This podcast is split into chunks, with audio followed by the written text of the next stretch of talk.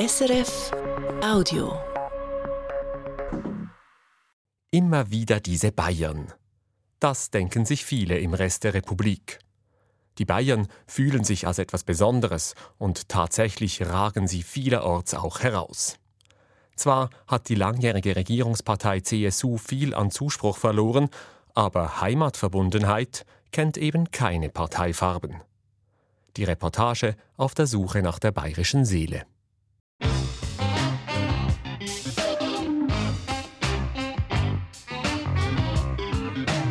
International. Eine Sendung von Simon Fatzer.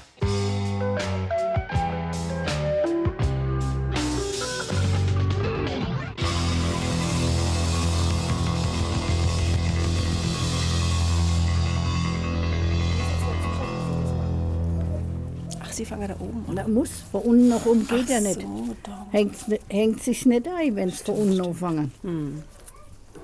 Die Leute denken immer, man kann von unten anfangen. Dirndl schnüren und anziehen will gelernt sein. BH, Bluse, Dirndl. Genau. Und dann wird es gebunden.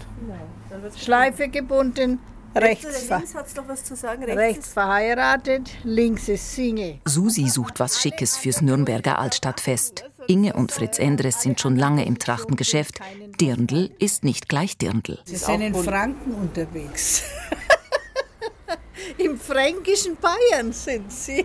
Franken dicken die Uhren anders. Nämlich äh, auch modisch. Im Münchner Raum ist es mehr konservativ und, oder klassischer und bei uns in Franken geht immer noch Glitzer und Gloria. Im Franken gut Dekolleté. Naja, gut Dekolleté, sagt sich so leicht. Das geht schon. Da kommt so ein Dirndl-BH, der dann so von der Seite hochdrückt. Also dann füllt die Dirndl schon aus. Auch die Schneewittchen, sagt man bei uns, kriegen was.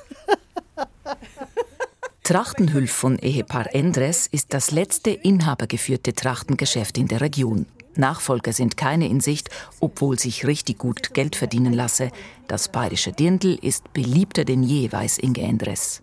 In die 80er ist schon mal eine Dirndlwelle gewesen. Und da sind wir ein bisschen drauf eingesprungen. War hat immer Höhen und Tiefen gehabt. Aber jetzt seit zehn Jahren läuft eigentlich das Dirndl. Und so ein Ding hat es lange nicht gegeben. Da ist sie schon. Bitte begrüßen Sie mir mit einem kräftigen Applaus unsere Bavaria alias Luise Kinseer. Viel Vergnügen. Dankeschön. Nicht im Dirndl, aber im prächtigen Abendkleid tritt in München Bayerns Schutzpatronin Bavaria auf. Kabarettistin Luise Kinseer hat die Statue quasi vom Sockel auf die Bühne geholt und ihr als Mama Bavaria Seele eingehaucht. Jahrelang hielt sie die bissige Spottrede am Starkbierfest auf dem Münchner Nockerberg. Sie las also als Mama Bavaria von der Bühne herab der versammelten bayerischen Politelite die Leviten, auch Ministerpräsidenten. Und da gibt es ja auch viele Leute, die sagen, also der Markus Söder, glaubt's doch diesem Markus Söder nichts. Der hat ja damals auch einfach so für ein paar Milliarden die GBW-Wohnungen einfach so verscherbelt. Und jetzt soll er vielleicht auch noch in so dubiose Schwarzgeldgeschäfte mit den Russen verwickelt sein. Vielleicht. Ich bin deine Mama. Ich trau's dir zu. Es braucht große Kenntnisse der bayerischen Politik und ein feines Gespür für die Schwächen der Menschen. Früher hätten sich die freien Bauern ja auch nichts gefallen lassen und ihre eigenen Gesetze gemacht. Kabarettistin Luise Kinseer, nun nicht mehr in der schicken Bavaria-Robe, sitzt in einem Münchner Café. Sie erklärt das Bayerische der Blecken. Na, der Blecken heißt eigentlich verspotten. Der Mensch sitzt mir gegenüber, ich sehe ihn und ich lasse ihn halt auflaufen.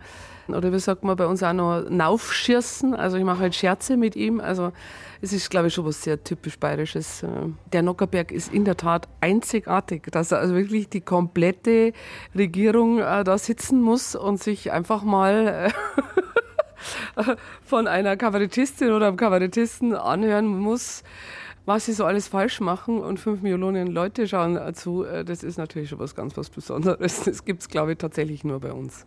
Frauen haben in der bayerischen Politik wenig auszurichten und auch das Verspotten am großmedialen Nockerberg war Männersache. Dann kam Luise Kinseer 2011, ein vielbeachteter Auftritt. Also ich muss ja ganz ehrlich sagen, ich war damals äh, Gott sei Dank äh, so naiv, äh, dass ich nicht wusste, was da auf mich zukommt. Sonst hätte ich es mir wahrscheinlich mehrmals überlegt, weil ich war dann völlig geschockt, was mir da für ein Gegenwind entgegengebracht wurde, weil ich eine Frau bin. Ich habe E-Mails bekommen, also da musste ich erst einmal wirklich das verarbeiten und verdauen, weil ähm, es wirklich eine, eine Frauenfeindlichkeit war, von der ich bis dato überhaupt selber nie betroffen war. Ich wusste gar nicht, dass es dass sowas gibt. Es war halt einfach ganz klar, eine Frau gehört nicht auf den Nuckerberg.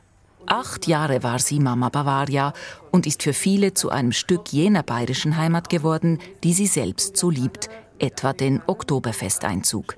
Wenn so ein Altweibersommertag ist, der Himmel ist blau, es weht so ein kleines Lüfterl und dann ist Wieseneröffnungstag und man äh, hat dann die Ehre, es ist schon eine Ehre und ein Privileg, wenn man sich so einen Platz auf so einem Wagen ergattert. Das ist so schön, da habe ich Tränen in den Augen. Diese Lebensfreude, diese Pracht, diese bayerische Lebensfreude, das ist einfach was Barockes, das ist was Großartiges. Also das möchte ich nicht missen. Das ist einfach wunder wunderschön. Grüß Gott, Passau! Diesen Gruß würde in Berlin niemand machen, aber wir machen ihn. Wir sagen ganz bewusst, Grüß Gott hier zu allen in der Halle. Der bayerische Ministerpräsident Markus Söder in seinem Element im Bierzelt. Sein großes Vorbild Franz Josef Strauß, Ikone der christlich-sozialen Union CSU, hatte den politischen Aschermittwoch einst groß und die Kleinstadt Passau ein bisschen berühmt gemacht. Wir sind wieder hier in unserem Revier, liebe Freundinnen und Freunde. Das ist das Wohnzimmer der CSU. Passau liegt abgelegen hinter dem Bayerischen Wald, direkt an der österreichischen Grenze. Es war lange eine erzkonservative Hochburg der CSU. Noch immer schlägt der barocke Dom die Zeit, doch der Zeitgeist tickt anders. Wer heute Stammtisch in Passau googelt, landet womöglich bei Elena bei unserem Hauptstammtisch, eben auch den, den es seit 2017 gibt. Der ist im Jugendzentrum Zeughaus, jeden ersten Mittwoch im Monat. Und da haben wir Minimum 30 Leute da zu Gast. Schön, ne? Elena organisiert die Treffen der LGBTQ-Community. Der Bischof hoch oben im Dom verglich Intersexualität mit einem Herzfehler. Unten in der Stadt schlägt Elenas Herz für eine Frau. Doch Zeitgeist hin oder her, ans traditionelle Volksfest von Passau offen queer zu gehen, braucht dann doch etwas Mut. Die Community geht deshalb als Gruppe. Und im letzten Jahr war eine, ich würde jetzt mal sagen, eher männlich gelesene Person im Rock dort unterwegs und es gab überhaupt kein Problem. Und darüber wurde dann auch wirklich gesprochen, dass das eigentlich extrem positiv dann eigentlich verlaufen ist. Ja. Es hat sich viel verändert in Passau. Der Wendepunkt lässt sich beziffern 1978. Die Stadt bekam eine Universität. Dagegen gab es Widerstand. Einige fürchteten das revolutionäre Potenzial liberaler Studierender. Heute schlendern Touristen durch die pittoreske Altstadt und finden an jeder Ecke und in den schmalen Gassen Cafés. Und mit etwas Glück sieht man hier auch Oberbürgermeister Jürgen Dupper auf einer Vespa über die Pflastersteine brettern, was man sich eher unbequem vorstellt. Nein, wenn man da das nötige Gewicht hat, dann spürt man die Pflastersteine nicht. Sein politisches Gewicht setzt der Oberbürgermeister allerdings nicht für die CSU ein. Ende der 70er Jahre war ich Schülersprecher an einem Passauer Gymnasium und war in der Folge Bezirksschülersprecher aller niederbayerischen Gymnasien. Und da wurde ich derart bombardiert von der CSU und der Jungen Union, doch endlich in die CSU zu gehen, dass ich gesagt habe, nein, da gehe ich sicher nicht hin. das war mein Weg in die SPD, auch aus Überzeugung heraus.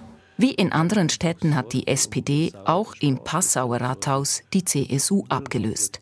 Bayernweit und in ländlichen Regionen spielt die SPD aber kaum eine Rolle.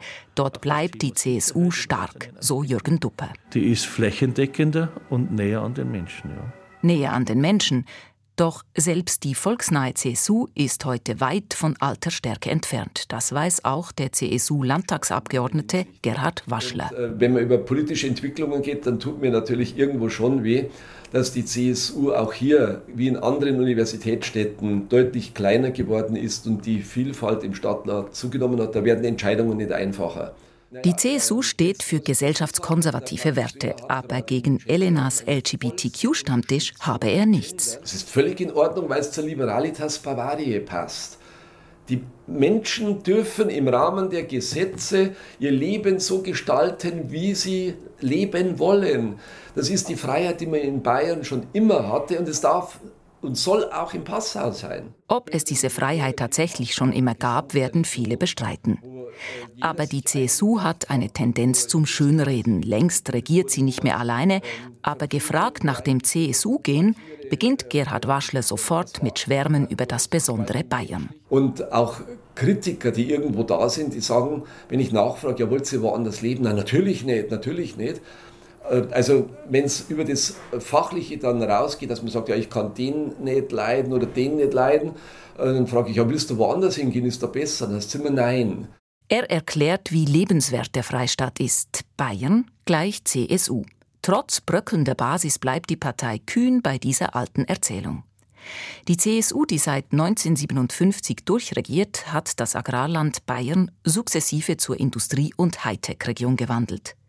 Wichtig für die Dynamisierung seien die 60er und 70er Jahre gewesen unter Alfons Goppel, direktem Vorgänger von Ministerpräsident Franz Josef Strauß. Damals entstand etwa die Ölpipeline Triest-Ingolstadt, erzählt Professor Heinrich Oberreuter. Er hat hier an der Uni Passau Politikwissenschaft gelehrt und kennt die CSU wie kaum ein zweiter. Zentral sei auch die Bildungsoffensive gewesen. Bayern baute Universitäten und brachte Gymnasien aufs Land. Bis heute ist das Bildungsniveau nur in Sachsen höher, sagt der Politikwissenschaftler. Ich erzähle Ihnen eine Anekdote. Der ehemalige niedersächsische Ministerpräsident Glogowski, ist lange her, dürfte 10, 15 Jahre, wenn nicht 20 Jahre her sein, der hat damals im Landtag oder in der Öffentlichkeit gesagt, kommt ein Gymnasiast aus Bayern zu uns nach Niedersachsen, dann muss er sich erst mal zwei Jahre durchhängen lassen, damit er unser Niveau erreicht. Ja, also das sind so. Mit höherer Bildung hat sich auch das Niveau gesellschaftlicher Offenheit gesteigert. Die klugen Kinder fressen ihre eigene Mutter. Und im Endeffekt muss man sagen, sind das CSU-Entmachtungsinstrumente. Ja? Denn die Menschen sind kritischer geworden, die weltanschauliche Bildung hat äh, sich verflüchtigt und die Vermittlung im Wahlakt oder an der Wahlurne geht im Wesentlichen über die konkrete Leistung. Trotz dieser Veränderungen hat die CSU im Bund in Berlin eine Sonderposition behalten. Sie ist kein CDU-Landesverband. Wegen ihrer vergleichsweise nach wie vor hohen Zustimmungswerte verhilft sie der CDU zur Regierungsbildungsfähigkeit. Also was in Bayern positiv wirkt, wirkt im anderen Gebiet negativ. Die schon wieder. Bayerns historische Kontinuität hat ein hohes Identitätsbewusstsein gefördert. Als Deutschland nach dem Krieg neu aufgeteilt wurde, blieb der Freistaat praktisch unversehrt. Die Bayern haben ihre historische Tradition, die ja zum Teil auch, also gerade verfassungspolitisch 1815, die bayerische Verfassung war äh, ein Aufbruch an Modernität und sind unversehrt in die Gegenwart transportiert worden mit freundlicher Unterstützung der Amerikaner, die sowieso in der deutschen Besatzungspolitik die positivste Rolle gespielt haben. Und was mich dann immer amüsiert ist, wenn die Bayern über ihren tausendsten Geburtstag nachdenken, äh, dann feiert Nordrhein-Westfalen sein 50-jähriges Jubiläum. Ihre Sonderposition tragen sie gerne vor sich her, so Professor Heinrich Oberreuter. Für die Bayern wäre es vielleicht sinnvoller, wenn sie manchmal etwas zurückhaltender agieren täten. Kreuzkreuze fix, Sacke Zement nur mal. BZ 04. Welche Zulassung? Rumänien. Unterwegs mit der bayerischen Grenzpolizei auf der Ost-West-Autobahn A3 in der Region Passau führt sie über die österreichisch-deutsche Grenze. Ist Anton Viktor. Anton Viktor. Jürgen Mayer sitzt am Steuer, Theresa Reiche schaut im Laptop Autonummern nach. Eben haben die beiden noch illegale Einwanderer der Bundespolizei übergeben Oft setzen die Schleuser Flüchtlinge im Wald aus. Diese einzusammeln ist zur Hauptaufgabe geworden. Der Vorteil bei den Rumänen, die fahren nicht so schnell. Die bayerische Grenzpolizei ist ein Beispiel für den bayerischen Sonderweg. Kein anderes Bundesland hat eine solche eigene Einheit. Denn für die Grenzen ist die Bundespolizei zuständig. Die bayerische Einheit kann nur unterstützen. Kritiker sprechen darum von Etikettenschwindel. Meier und Reiche sind auf Schleierfahndung. Auch wenn er nur mit 100 fährt oder mit 120, bis man halt den einmal wieder hat, das dauert in der Zeit. Sie winken einen Slowenen in einem verbeulten BMW raus. I'm coming yesterday. You come yesterday? Yes, and I go. And where do you sleep? Ein etwa 35-jähriger ungepflegter Mann fährt ein ekelhaft verdrecktes Auto. Ist es jetzt verwahrlost, weil zehn Personen drinnen waren, drei Tage lang? Oder ist es verwahrlost, weil er irgendwo auf einer Baustelle arbeitet und dort drinnen lebt? Oder ist er einfach so nur ein schlamperter Hund, sagt man bei uns? Alles wird durchsucht, Quittungen werden mit Aussagen verglichen. Der Typ jetzt mehr, mehr auf Arbeitsbegleitung, oder? Am Ende kann man dem Fahrer nichts nachweisen. Er hat allerdings den Führerschein nicht dabei, muss und wird ihn am nächsten Tag aus dem Ausland nachreichen. Der Freistaat ist seit jeher mit großer Zuwanderung konfrontiert. Nach dem verlorenen Krieg ab 1945 waren es zwei Millionen deutsche Vertriebene, die sich hier niederließen. Und bis heute hat diese Zuwanderung aus dem Ausland, aber auch aus dem Norden und Osten Deutschlands angehalten. Nach dem Krieg lebten 9 Millionen in Bayern, 2018 waren es 13 Millionen. Dahinter stecke eine bemerkenswerte Integrationsleistung, sagen Experten. Gerade die ländliche konservative Wählerschaft befürwortet aber strenge Grenzkontrollen. Die bayerische Grenzpolizei wieder einzuführen, war eine der ersten Handlungen von Markus Söder als Ministerpräsident. Anfang Oktober wählt Bayern. Söder ist starke Konkurrenz erwachsen, die absolute Mehrheit seiner CSU ist in weite Ferne gerückt. In dieser schwierigen Lage hat Söder die Grünen zu seinen Hauptgegnern erklärt. Sie sind in den Städten stark. Die Grünen würden ganz grundsätzlich nicht zu Bayern passen. So viel Definitionsmacht nimmt sich Söder unverfroren heraus. Und viel zu viel erhöht, die Preise. Wir das viel wird erhöht. nichts. Äh, Entschuldigung, wir regieren in Bayern nicht. Wir wollen das aber. Katharina Schulze, grüne Spitzenkandidatin, ist auf Wahlkampftour in Bad Tölz, also auf dem Land. Das ist nicht einfach. Mehrere Leute? Was ist mit Gender Main? Was ist mit äh, in der Abtreibungsfrage? Die 38-Jährige ist grün und dennoch Bayerin durch und durch. Sie liebt ihre Dirndl und den Bierzeltauftritt. Damit hatte sie schon den grünen Ministerpräsidenten von Baden-Württemberg, Winfried Kretschmann, beeindruckt, erzählt sie im Tourbus. Und er meinte nach diesem Bierzeltauftritt zu mir, Katharina, ihr Bayern, ihr habt schon eine eigene bayerische Liturgie. Und vielleicht beschreibt das das ganz gut, dass es hier in Bayern Wahlkampf äh, die eine oder andere besondere Note hat, beispielsweise Bierzeltauftritte vor 3000 oder 5000 Menschen, vielleicht manchmal auch eine sehr, sehr direkte Art, aber mir gefällt's, hier bin ich halt auch daheim. Im Auto liegt ein grünes Fantasietierchen, Geschenk von einem Mädchen. Geschenkt hat mir selber gehegt und hat gemeint, ja, ich wünsche Ihnen ganz viel Kraft in dem Wahlkampf und ich verfolge es bei Instagram. Ich dachte, Sie brauchen jemand Kleines, der Sie mitbegleitet. Und das haben wir hier im Turnbus, das ist unser Yoshi, wir haben ihn so getauft und der fährt immer mit. Den Glücksbringer hat Katharina Schulze nötig. Ihr dritter Wahlkampf sei der härteste. Sie braucht inzwischen Polizeischutz. Auch in Bad Tölz waren etwa zehn uniformierte Beamte und einer in Zivil. Bei grünen Auftritten flogen schon Steine. Im Netz bekomme sie Morddrohungen, doch sie lasse sich nicht einschüchtern. Aber ich muss ehrlich zugeben, dass es an manchen Tagen mir leichter fällt und an anderen ist es schwerer. Ich glaube, so geht es halt allen Menschen. An manchen Tagen schwebt man eher durch den Tag und an anderen ist es schon auch irgendwie, ja, auch manchmal belastend, wenn du schon in der Früh ins Handy guckst und als erstes eine E-Mail liest, irgendwie wie, wie du vergewaltigt gehörst oder was mit dir gemacht werden soll. Das hinterlässt natürlich schon Spuren.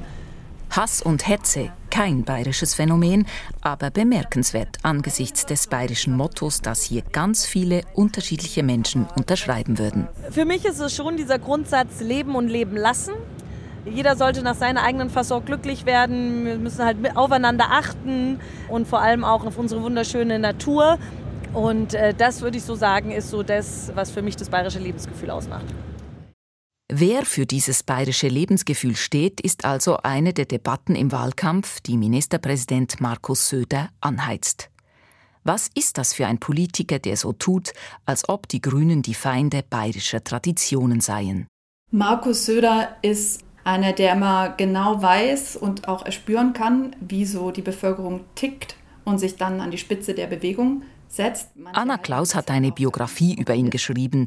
Er sei Klassenstreber, mache sich gerne über andere lustig, habe wenig Interesse am Gegenüber. Und einer, den ich immer ganz gerne als Möbelpacker beschreibe, der sich also nicht unbedingt für die Kisten interessiert, die da vor ihm stehen, die er aber zuverlässig wegträgt. Ja? Er schafft wahnsinnig was weg, aber die Inhalte seiner Politik sind eigentlich austauschbar.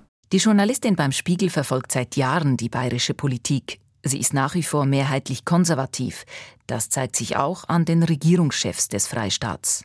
Also um in Bayern Ministerpräsident zu werden, hilft es, wenn man ein Mann ist, wenn man groß gewachsen ist und wenn man im Bierzelt die Aufmerksamkeit auf sich ziehen kann, weil da ist es laut, da essen die Leute Händel und trinken Bier und da muss man schon äh, Aufmerksamkeit schaffen können und das haben bisher alle Ministerpräsidenten ähm, geschafft. Äh, es sind alles ziemliche Alpha-Männer, ziemliche Breitbeiner und äh, Männer, die man schon auch als Ellenbogengenie bezeichnen kann, wenn man es positiv formulieren möchte. Und über das Bundesland sagt die Publizistin Bayern ist ja fast zu schön, um wahr zu sein. Die erfolgreichsten DAX-Konzerne sind hier, die schönsten Schlösser stehen hier, das Oktoberfest findet hier statt. Es ist fast zu viel von allem. Aber zum Wunderland geselle sich der Schurkenstaat. Und so geht es eben auch bei der Politik, dass die CSU ja auch die Partei ist mit den größten Skandalen.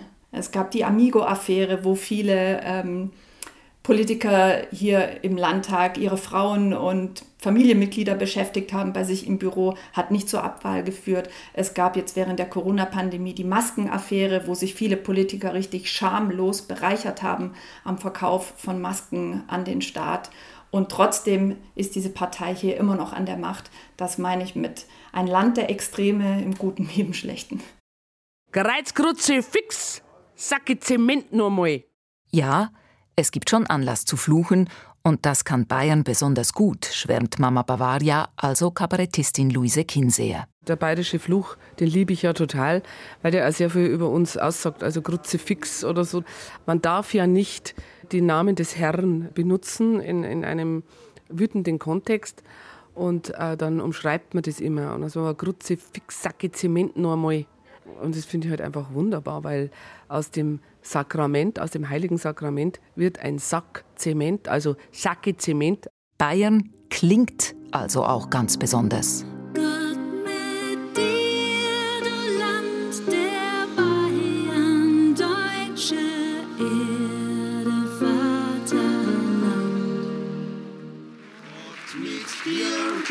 Land der Weiber, deutscher Dünger aus Phosphat.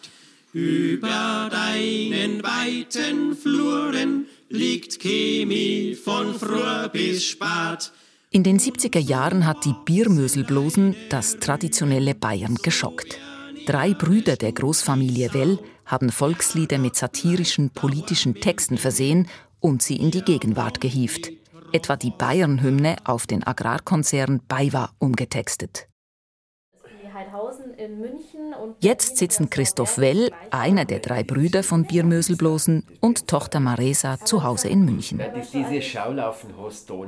Christoph Stofferl Well war der zweitjüngste von 15 Kindern. Oft musizierten sie zusammen, traten etwa bei Vereinen auf. Wir haben das sehr gerne gemacht. Erstens hat es da immer was zum Essen gegeben danach wo wir alle endlich einmal irgendwie vielleicht ein Würstel oder Fleisch gekriegt haben. Und bei so vielen Geschwistern ist ja die Elternliebe wird sehr äh, kleinprozentig aufgeteilt. Also man hat sich dann auf der Bühne praktisch äh, eine Art Zuwendung holen können vom Publikum oder Achtung oder Wahrnehmung, die man daheim von den Eltern nicht so gehabt hat. Die Biermöselblosen hatte die allmächtige CSU im Visier. Der Bayerische Rundfunk weigerte sich, das zu spielen. Die Zeit, in der wir angefangen haben, das war einfach eine andere. Da ist es darum gegangen, um die Nachrüstung, äh, Diskussion und dann die Anti-AKW-Bewegung in Deutschland. Und da waren wir einfach als junge Menschen sehr eingebunden in zwei so große Themen. Der Acker war noch nicht bestellt. Tochter Maresa ist auch hochmusikalisch aufgewachsen, aber mit ihrer Gruppe Nouvelle Cousins verzichten sie heute auf politische Texte. Es war irgendwie klar, dass man gegen Strauß ist, so jetzt als junger und eher grüner äh, Mensch. Und inzwischen finde ich das total schwierig so zum Unterscheiden, wer hat jetzt eigentlich was für Position. Also klar gibt es konservative Parteien und weniger konservative, aber irgendwie nimmt dann jeder gerade das, was er vom anderen irgendwie auch gerade passt, was gerade für Windal weht so und die, die Positionen verschwimmen viel mehr und also es ist einfach nicht mehr ganz so eine klare Kante wie früher. Es werde grundsätzlich nicht mehr gleich politisiert, sagt Vater Christoph Well. Früher im Wirtshaus hat die stattgefunden, wenn irgendwer am Stammtisch das und das rüberbläht hat zum anderen und da hat man manchmal wirklich aufpassen müssen, dass es keine Rafferei gibt. Und das findet jetzt, eigentlich habe ich das Gefühl, ein politischer Diskurs in der Öffentlichkeit findet nur noch in den Medien statt und nicht mehr unter die Leute oder, oder bei uns in der Familie, das ist auch quer durchgegangen. Da waren einfach andere Geschwister anders drauf und da ist richtig gestritten worden, dass die Fetzen geflogen sind. Das gibt's jetzt nicht mehr. Auch die legendäre Biermöselblosen gibt es nicht mehr. Die Gruppe stehe für die bayerische Seele, hat mal einer gesagt. Aber was ist das? Es ist in erster Linie, glaube ich, äh, der Klang von der Sprache äußert sie in einem hinterfotzigen, lustigen Humor, der aber nicht unbedingt verletzend sein will, sondern wo man danach wieder anstessen kann und eine Maß trinken kann und sich in die Augen schauen kann. Das ist eigentlich bis jetzt immer das für mich, das hat mich zum Optimisten immer gemacht in Bayern. Man kann ja reden und man kann ein, ein, was Lustiges darüber machen und grundsätzlich sind die Leute sehr humorfähig und diese Humorfähigkeit ist ein wichtiger Bestandteil von der bayerischen Seele. Doch der Konzertmusiker hat noch eine zweite Antwort. Wenn ich es da sagen darf mit der Harfen. Schau.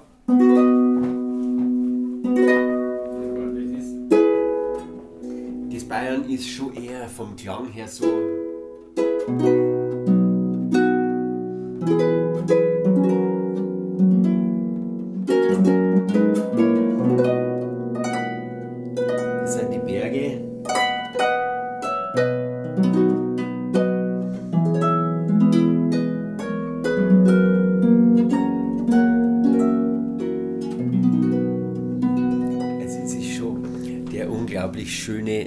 Dreiklang, wo die Welt absolut in Ordnung ist. Das Heimatbewusstsein der Menschen. In Bayern begegnet es einem überall. Kabarettistin Luise Kinseer, Mama Bavaria, hält genau dies für entscheidend für die, wie sie sagt, einmalig große Integrationskraft von Bayern. Wir haben immer noch diesen Dialekt, wir haben diese Traditionen, auf die immer noch sehr viel Wert gelegt wird. Und beides, glaube ich, ist schon ein gutes Geheimrezept. Also Weltoffenheit und Heimatverbundenheit kann tatsächlich äh, eine Mischung sein, die uns alle über die Zerwürfnisse und der Zukunft, äh, wo wir mit immer mehr Migration rechnen müssen, schon auch hinweghelfen kann. Und das finde ich hier und das habe ich auch immer verkörpert und möchte das auch weiter tun und äh, zelebrieren und feiern, dass es möglich ist.